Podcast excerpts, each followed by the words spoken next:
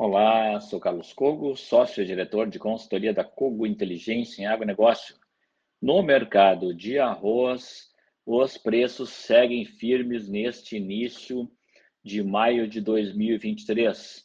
O preço médio do arroz em casca FOB Produtor Rio Grande do Sul, com 58% de grãos inteiros, é de R$ 88,58 com variações que vão desde R$ 87,00 até R$ 92,00, dependendo da praça de localização. Para o produto com mais de 62% de grãos inteiros, as cotações variam no intervalo maior, entre R$ 94 e 98 reais por saco de 50 quilos no sul do Brasil.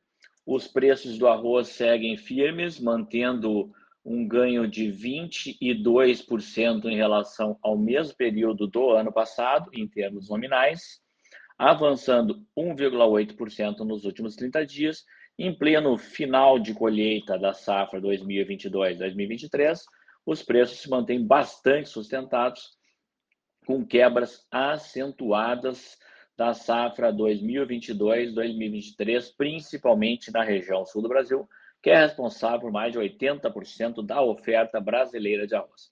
A safra de 2023 está estimada em 9,9 milhões de toneladas, é a menor safra dos últimos 20 anos e é insuficiente para atender o consumo interno, que está estimado em 10,2 milhões de toneladas. E ainda temos também, além do consumo interno, as exportações brasileiras de arroz, que têm sido bastante fortes nos últimos anos, tendo chegado no ano passado a mais de 2 milhões de toneladas. Então, vai haver aí algum tipo de enfrentamento entre o exportador e o beneficiador que destina o produto para o mercado interno, principalmente eh, no segundo semestre desse ano. No acumulado de janeiro até abril, primeiros quatro meses deste ano, as exportações brasileiras cresceram, tiveram uma leve alta de 8% em relação ao mesmo período do ano passado.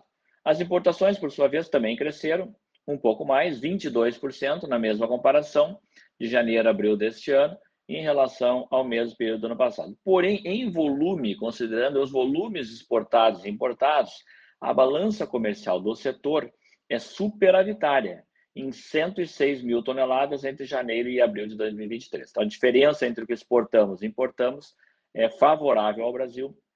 Exportamos mais do que importamos, e isso significa um bom ajuste entre oferta e demanda e garantia de preços sustentados no curto e no médio prazo, que deve estar no radar do, dos agentes de mercado, dos produtores.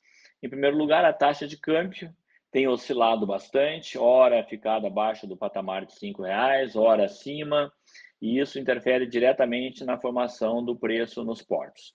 Os preços globais do arroz, que estão firmes, e com viés de alta para este ano de 2023, ao contrário dos demais grãos, como a soja, milho e trigo, que estão com cotações em baixa no mercado internacional.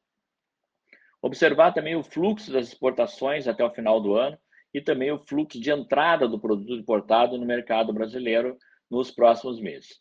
E, por fim, observar o cenário que está se aprontando de queda dos estoques finais da safra atual, ou seja, que serão os estoques de passagem para a safra 2024, que deve, deverão também ser um dos mais baixos das últimas décadas. E isso também é, significa preços sustentados no médio e no longo prazo. Lembrando que essa é uma parceria entre a Corteva AgriScience em Arroz e a Cogo Inteligência em Agronegócio.